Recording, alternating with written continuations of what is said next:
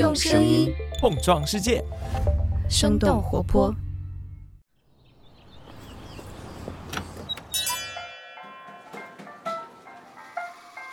您的生动早咖啡好了，请慢用。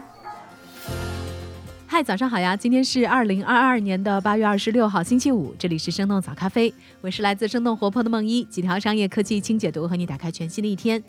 就在这个月初，以羊毛鞋起家的运动休闲品牌 Allbirds 对外宣布，他们将会在美国俄勒冈州的港口城市波特兰开设他们全新的办公室。根据 Allbirds 的联合创始人 Tim Brown 介绍，波特兰的办公室将会作为他们设计和产品开发团队的创意总部。按理来说，一个品牌在不同城市开拓自己的办公地点，好像也并不是一个新鲜的事儿。但是 Allbirds 的这个举动却被商业科技媒体 Business Insider 认为，这是他们将战略重心重新调整到鞋类品类的一个重要标志。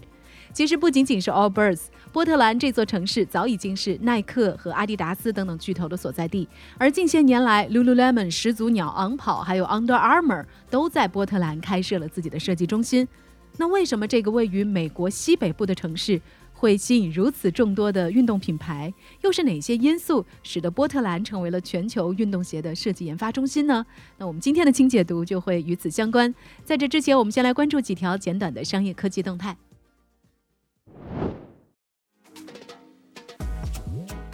我们首先来关注一下安踏在今年上半年交出的成绩单。八月二十四号，安踏集团发布了半年业绩报告，他们的总营收接近二百六十亿元，同比增长百分之十三点八。这个成绩也让安踏首次超过了耐克中国，成为了国内营收规模超越外资的运动品牌。那具体来看，他们的主品牌安踏的收入增长了百分之二十六点三。Fila 虽然受疫情冲击比较大，但是盈利水平也比去年下半年提升了百分之二点五。另外，凭借着近期户外运动的热度，安踏旗下的迪桑特和可隆体育在疫情之下表现亮眼，收入同比增长接近百分之三十。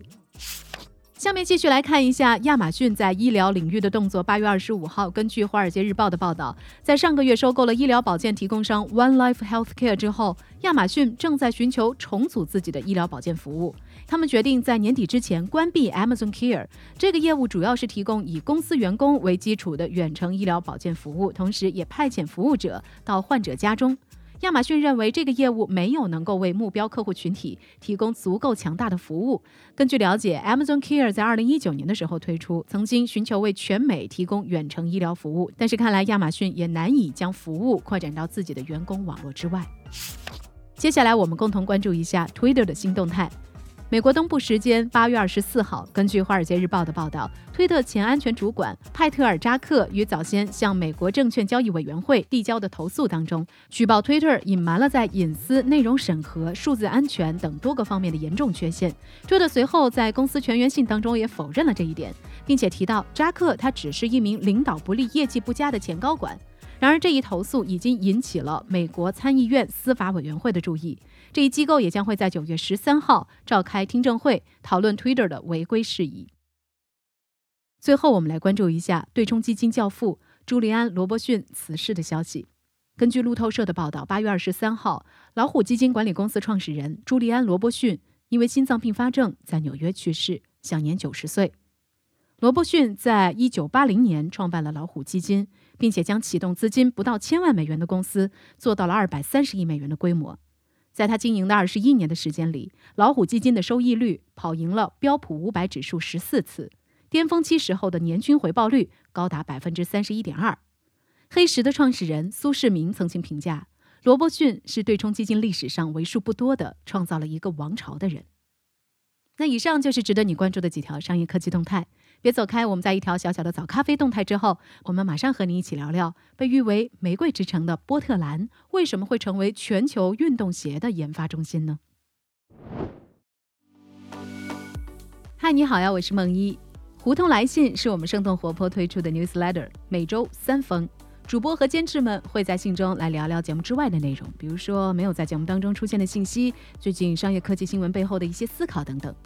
Newsletter 里还有每期我们生动早咖啡的文字稿，包括我们节目里所提到的一些信息来源和文章的阅读链接。另外，每周五 Newsletter 当中的信息食谱还会精选出三条我们生动活泼选题会上大家认为那些值得阅读的内容。那除了胡同来信之外，我们也将会尽力的确保每季度为 Newsletter 的订阅者来举办一场线上或者是线下的活动。除了已经举办了三期的露天演讲台将会以新形式回归之外，我们的早咖啡也在策划新的活动当中。当然，你也可以在我们的邮件当中和我们一起来讨论，或者是询问任何事宜，我们都会一一回复的。当然，更重要的是你的慷慨加入会支持我们做出更好的内容。想要了解如何加入我们的胡同社区，可以点击我们本期节目的 show notes。好了，这就是我们今天的早咖啡小动态。下面继续今天的清解读。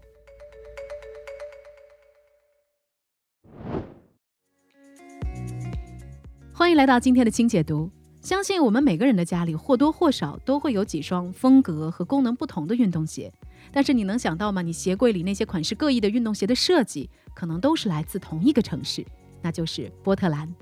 波特兰是美国俄勒冈州最大的城市，这里曾经被描述为拥有无数啤酒吧、二手黑胶唱片店，还有独立书店以及手工咖啡馆的时髦天堂。另外，由于当地的海洋性气候十分适合种植玫瑰，所以波特兰市内有很多玫瑰种植园。那这座城市也被称为“玫瑰之城”。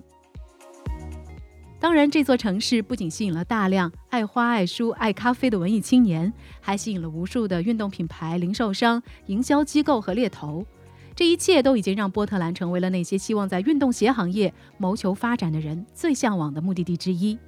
这里不仅仅是耐克和哥伦比亚的总部，也是阿迪达斯的北美总部。作为与耐克几乎死敌般存在的竞争对手，德国人早在1993年就带着三叶草落户波特兰。2014年的时候，更是把公司的设计总部从德国搬迁到了波特兰。除此之外，日本的美津浓、英国的 High Tech、加拿大的始祖鸟、运动装备巨头 Under Armour、户外雨鞋 Box 等等品牌都在这座城市设立了北美总部或者是研发设计部门。包括李宁和安踏也曾经在波特兰开设过门店和设计办公室。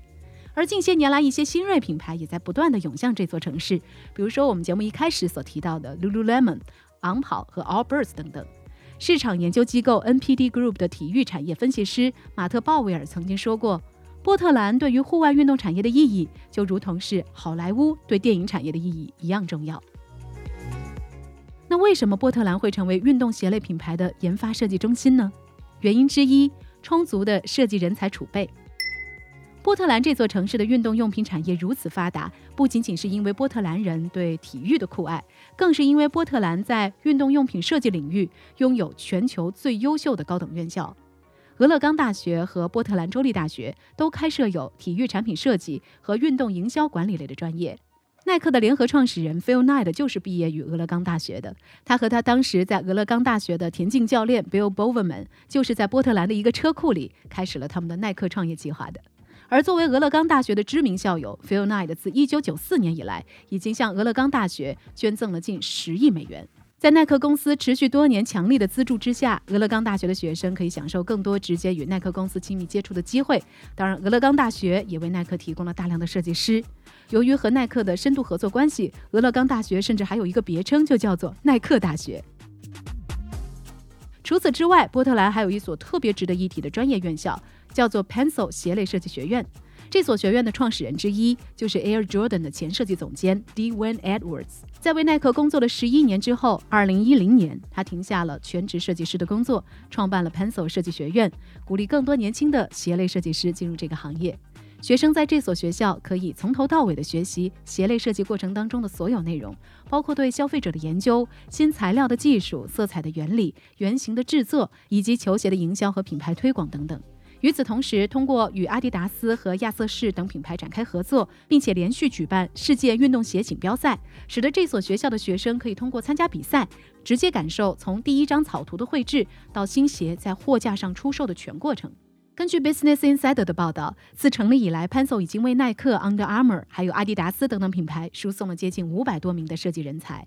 正是因为聚集了全世界最顶尖的球鞋设计人才，Allbirds 和 Lululemon 等等新锐的品牌，也在近些年来开始将自己的设计部门搬到了波特兰。根据了解，Lululemon 在去年开设了波特兰办公室，他们聘请了几位行业里的重量级的人物，其中就包括在阿迪达斯工作了二十五年的高级副总裁兼全球篮球部总经理 Simon Atkins。现在的他已经是 Lululemon 的鞋类高级副总裁，而 Allbirds 现在的概念与鞋面设计总监 Spencer Wyatt。也担任了六年阿迪达斯的高级色彩与材料总监。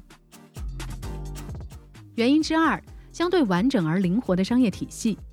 由于耐克和阿迪达斯等行业巨头在当地的长期发展，推动着波特兰地区诞生了成百上千家大大小小的体育用品公司，而各大体育用品公司又通过对赛事和场馆的赞助、球队的商业合作以及市场营销等方式，完成了对体育核心资源的反向支持，从而使得波特兰可以形成一个良性的体育商业生态循环。在这个循环的过程当中，又衍生了一大批新的公司，比如说市场营销公司、独立设计工作室、可用资源。研发公司、生物力学工作室以及产品测试团队，还有物流公司等等，这些围绕着运动产业而发展起来的创业公司，也都跟随着商机，纷纷加入波特兰的体育用品市场。有业内人士指出，世界上最有经验的运动鞋行业的专业人士几乎都住在波特兰，而他们中的很多人在选择离开耐克或者是阿迪达斯这样的大公司之后，都愿意创立自己的品牌或者是成立自己的工作室。比如阿迪的前总经理 Scott Hamlin 就创建了以废弃材料再利用为核心的服装品牌 Lubed Works。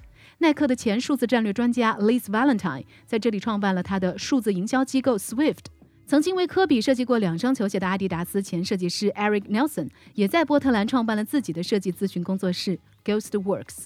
另外，耐克球鞋的前开发研究员 Ian Williams 在波特兰还经营着一家球鞋主题的咖啡店。可以说，高度集中的顶尖人才，再加上完整而灵活的商业体系，使得波特兰成为了体育运动产业初创公司的沃土。原因之三，适合户外产品研发测试的多元地貌与气候。有人说是耐克成就了波特兰，这话也许有一定道理。但是波特兰的户外运动产业得以发展壮大，却也有着其必然性。波特兰是一座位于美国西北部的城市，这里拥有全美国最大的城市森林保护区之一——波特兰森林公园。公园内纵横穿插有超过一百一十二公里长的步道，这些步道沿着威拉米特河、哥伦比亚河、哥伦比亚沼泽一直延伸到城市的东部郊区，把超过三十个相互分隔的公园连接起来，共同提供了多样化的户外运动选择。再结合波特兰一千毫米的年降水量，也构建了非常适宜户外运动的优质生态资源。而离波特兰市区一小时车程之外的胡德山，则是美国著名的滑雪胜地，其中树线雪场更是全世界屈指可数的全年无休的雪场。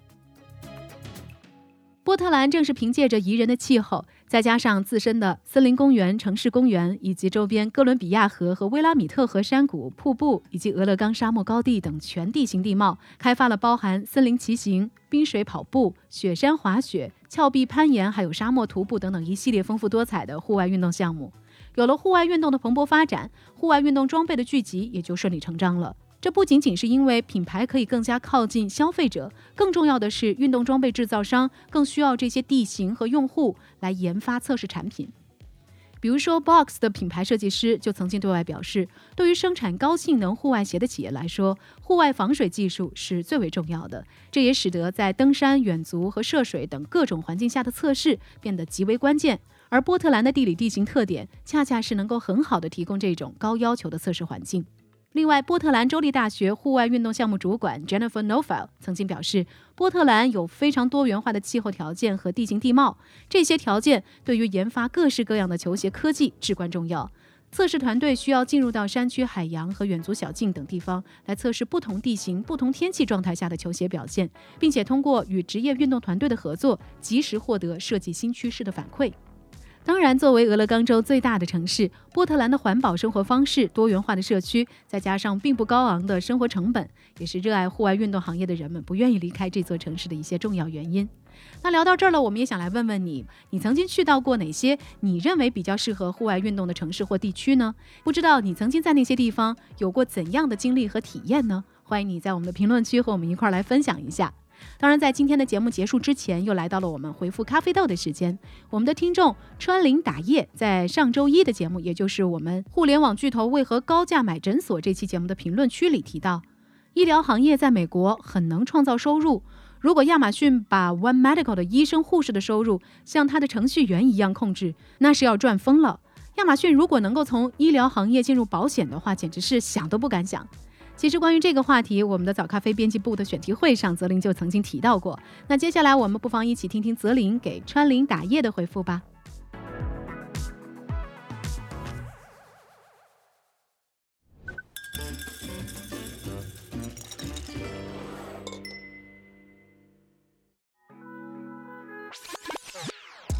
Hello，川林打叶，我是早咖啡编辑部的泽林。杰夫·贝索斯有一句十分霸气的话，可以概括亚马逊在不同行业的扩张，